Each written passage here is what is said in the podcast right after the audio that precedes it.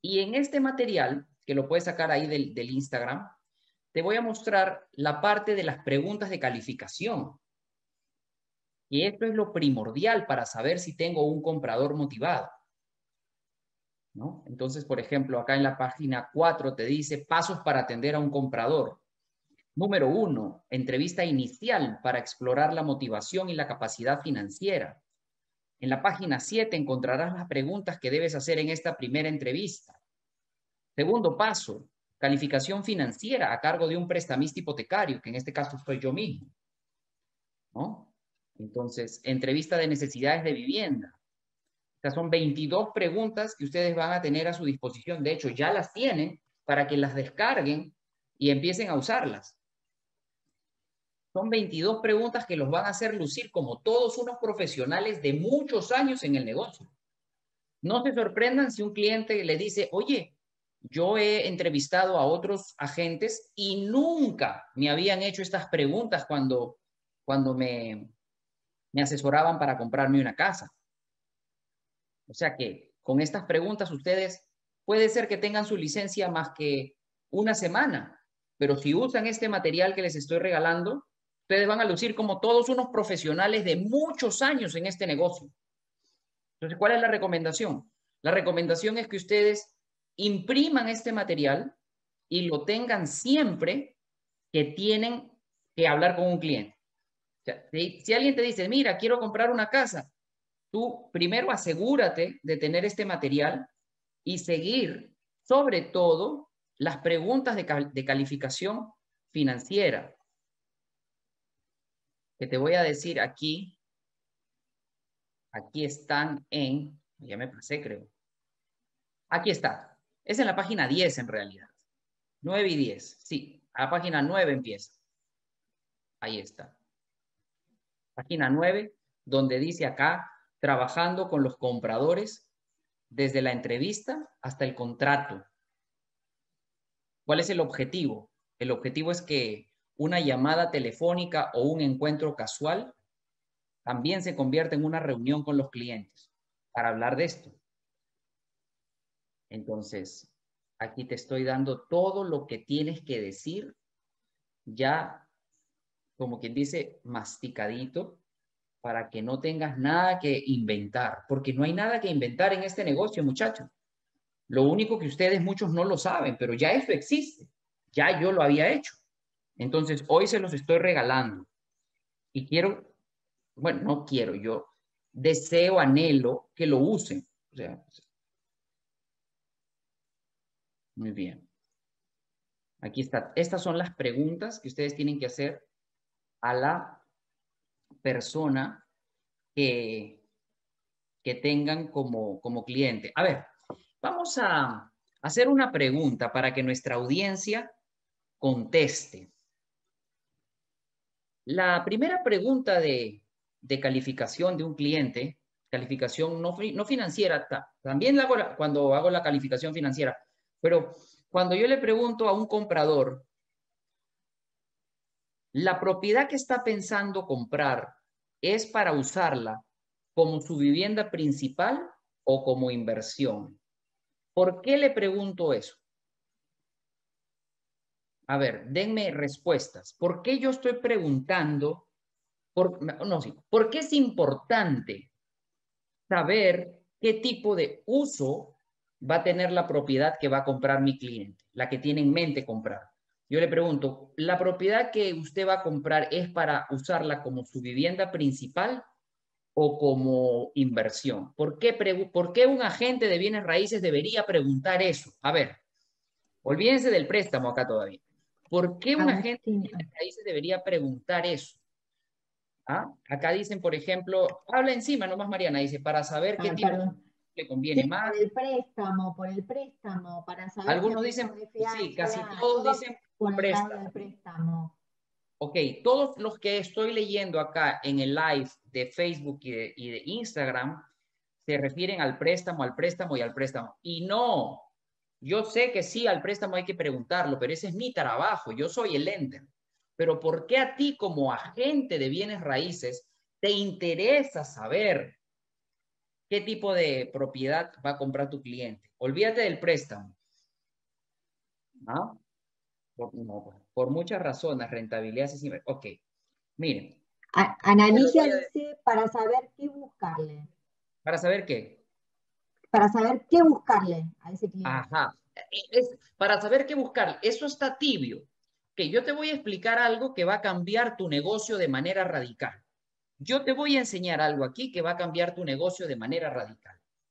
Mira, cuando tú tienes un cliente que quiere comprar una propiedad para inversión, el cliente no necesita visitar las propiedades antes de poner una oferta. Ustedes no sabían eso. Cuando un cliente va a comprar una propiedad de inversión, se ponen ofertas sin mirar las propiedades. Eso ustedes no lo sabían. En cambio, cuando un cliente va a poner una oferta o va a comprar una propiedad para vivir con su familia, tú no vas a ser loco de poner una oferta sin que haya visto la propiedad antes. Y la respuesta es por la siguiente. Porque la propiedad de inversión no tiene que ser bonita o fea, estar en el vecindario cerca de esto o lejos de esto. La propiedad de inversión para el que realmente se dice y es inversionista no para el que cree que es inversionista, pero no es inversionista, para el que realmente es un inversionista profesional, sí o no, que la ubicación es lo de menos. La ubicación es secundario, terciario, cuaternario, no sé cómo se diga eso, porque lo más importante, ¿qué es para un inversionista? Un verdadero inversionista. Ok, muy bien. Para un verdadero inversionista, lo más importante es la rentabilidad. Y si yo tengo una rentabilidad mejor en un vecindario de casas antiguas, ¿qué me importa? Si yo lo que quiero es rentabilidad.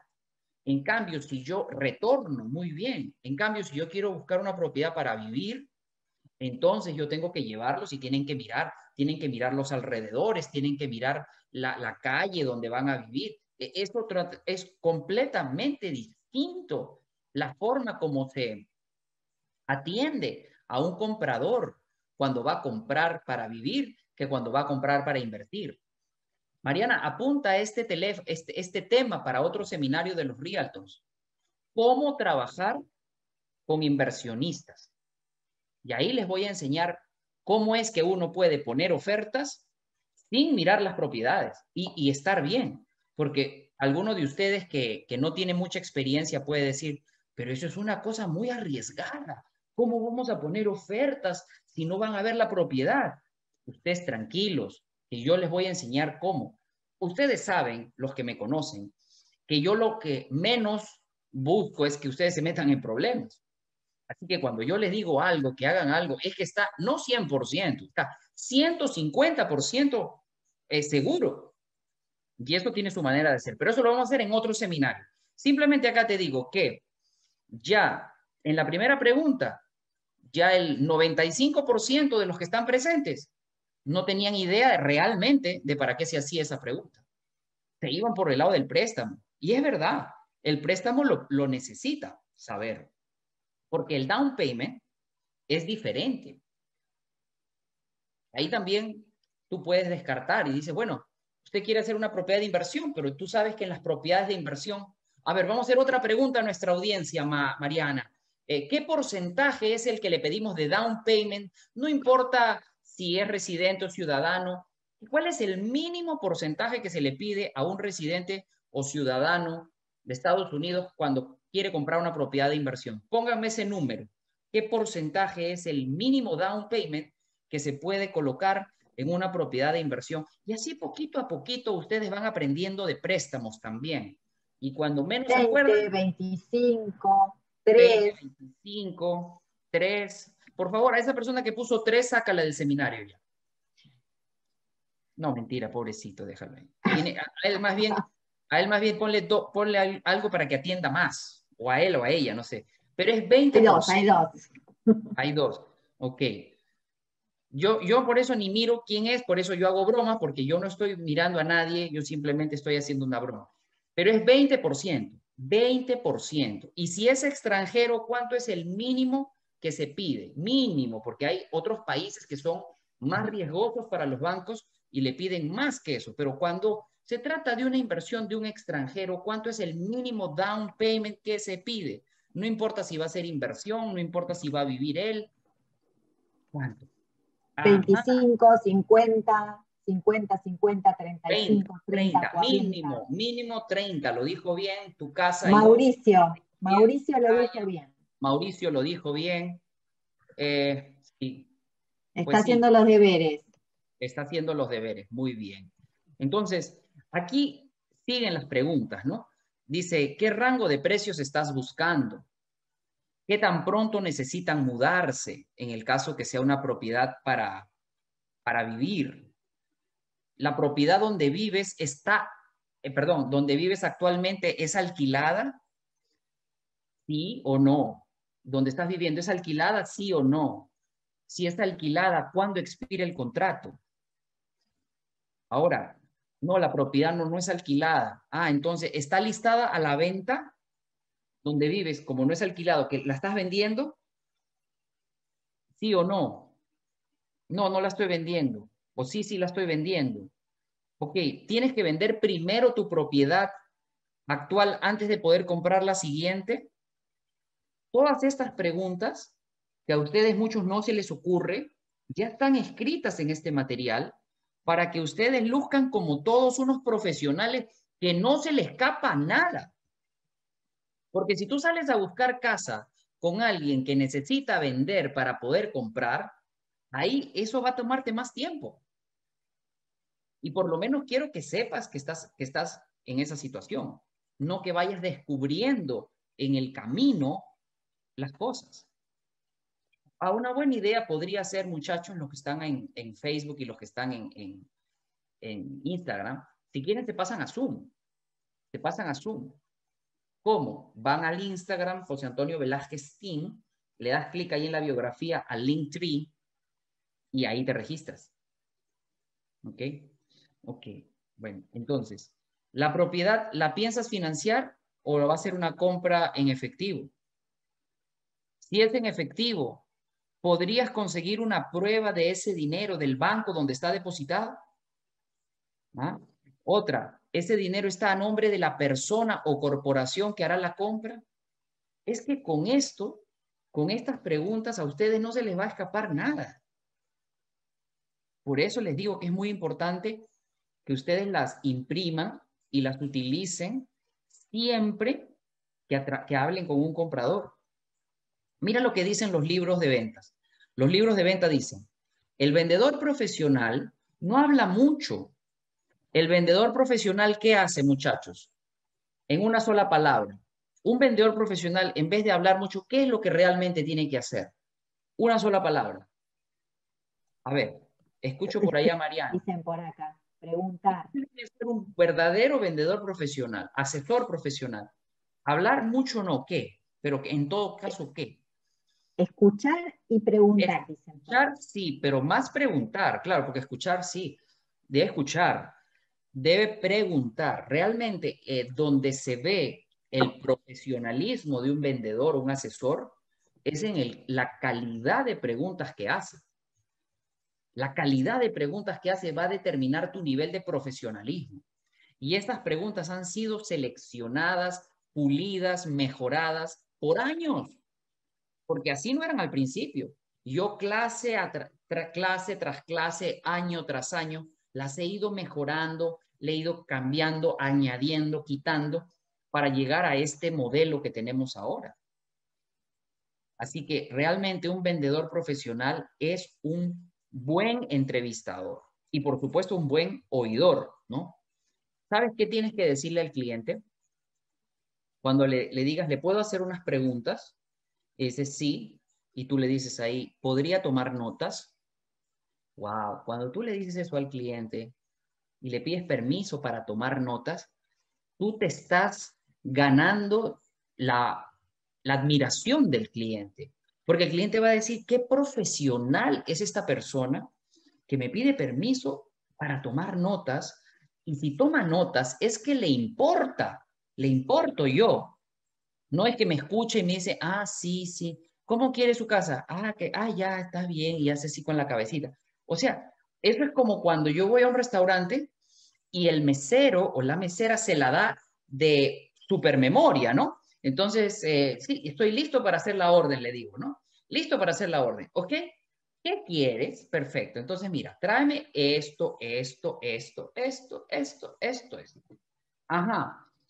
Y ahí empieza. O sea, y de ahí me la repite, ¿no?